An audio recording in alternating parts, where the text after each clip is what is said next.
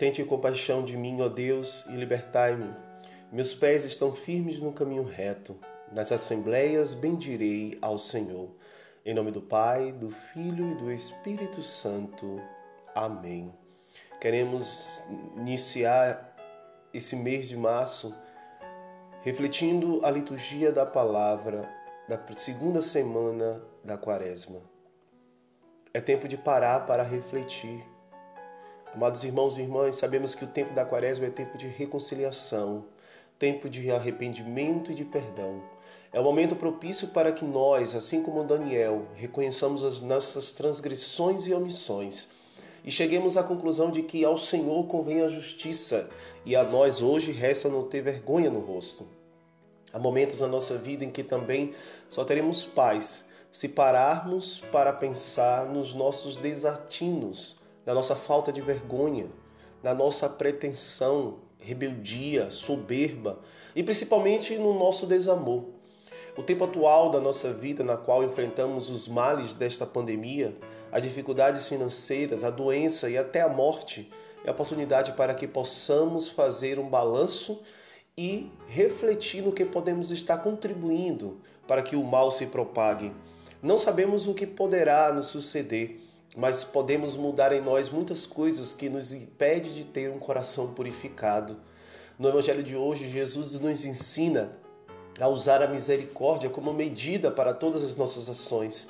As ações de não julgar, não condenar, perdoar e dar são realidade que podemos vivenciar a cada dia na nossa vida e que nos põem em sintonia com a misericórdia do Pai. Tudo que praticarmos será a medida para que também o Pai faça conosco. Se usarmos a nossa medida com a misericórdia, receberemos misericórdia. Se usarmos a nossa medida com ódio, intolerância, incompreensão, também assim a receberemos de volta, em porções dobrada. Se não julgarmos, não seremos julgados. Se não condenarmos, não seremos condenados. Se perdoarmos, seremos perdoados. Se dermos, também receberemos. Com efeito, a mesma medida de misericórdia que usarmos nos nossos relacionamentos, nós a receberemos, calcada, sacudida e transbordante, isto é, plena, cheia.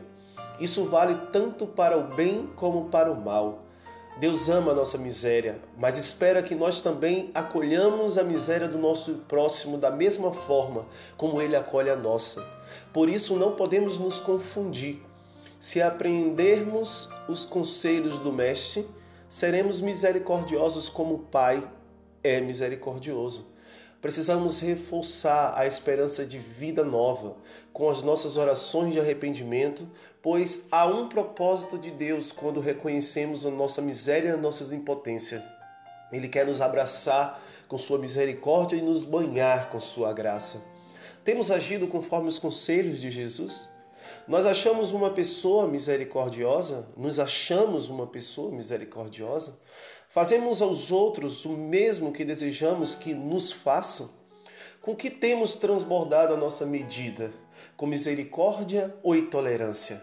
O que esperamos receber aqui ainda nesta vida? Misericórdia ou intolerância? Nos envergonhamos diante de Deus pelas nossas más ações? Costumamos fazer uma reflexão todos os dias sobre a nossa maneira de agir com o próximo? Como nos sentimos depois que confessamos o nosso pecado e pedimos perdão a Deus? O que tem mudado, amados irmãos e irmãs, em nós nestes tempos de pandemia? Pai, bendito, não olheis para nosso pecado, mas inspirai em nós o desejo do perdão e a busca pela retidão. Por Cristo nosso Senhor. Amém.